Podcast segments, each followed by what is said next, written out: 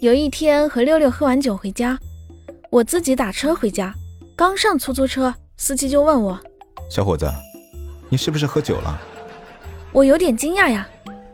哟师傅啊你这鼻子啊可够灵的哈都闻到我身上的酒味了 你甭管我鼻子灵不灵啊你先从我车顶上下来先。